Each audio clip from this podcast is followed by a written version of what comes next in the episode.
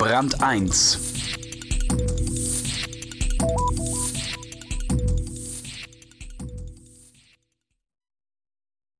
Es klingt gut in diesen Tagen, wenn Unternehmer sich nicht nur an den Interessen des Kapitals orientieren, sondern an denen der Arbeitnehmer.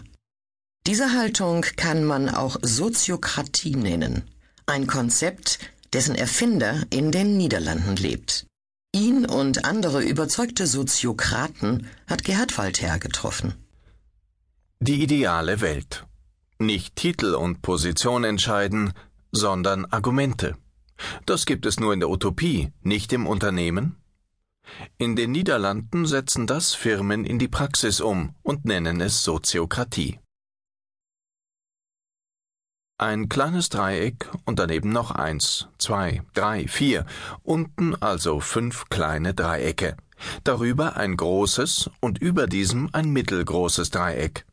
Der Filzstift saust über das Papier. Kreuze, wo sich die Linien der Dreiecke überschneiden. Zack, Pfeil links oben, neben das mittelgroße Dreieck kommt nun ein Viereck. Er wirbelt herum, die graumelierten Locken fliegen, sein kunterbunt geringelter Schal hüpft auf der Brust.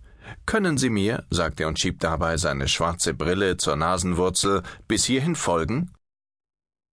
Groningen, Damsterdieb 231 ein altes Haus, das mal Verwaltungsgebäude eines Landguts war, als auf den Feldern ringsum noch keine Backsteinhäuschen mit Vorgärten standen. Ein schönes Büro, hell, eckige Loungesessel aus den 70er Jahren, an der Wand abstrakte Kunst. Und neben dem großen Schreibtisch vor einer Tafel steht Martin Diesberg und erklärt die Soziokratie, was gar nicht so einfach ist.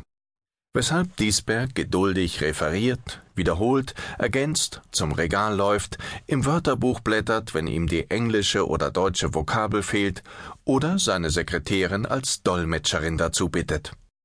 Zurück zum Loungesessel, vor zur Tafel, Loungesessel, Regal, Tafel. Man muss Disberg nicht lange zuschauen, um zu erkennen, dass ihm die Bühne Spaß macht. Sein Vater war Kunstmaler. Die Eltern bezeichnet er als Linke, die den revolutionären Helden der Zeit huldigten. Mao, Fidel Castro, Black Power. Ich bin ein Kind der 68er, sagt Diesberg, der als Sozialarbeiter begann und danach eine Ausbildung zum Bibliothekar machte. Kurz vor seinem Abschluss kürzte das Kultusministerium das Budget für Büchereien. Keine Jobs mehr für junge Bibliothekare. Diesberg gründete mit zwei Studienkollegen eine Firma, die sie Reeks nannten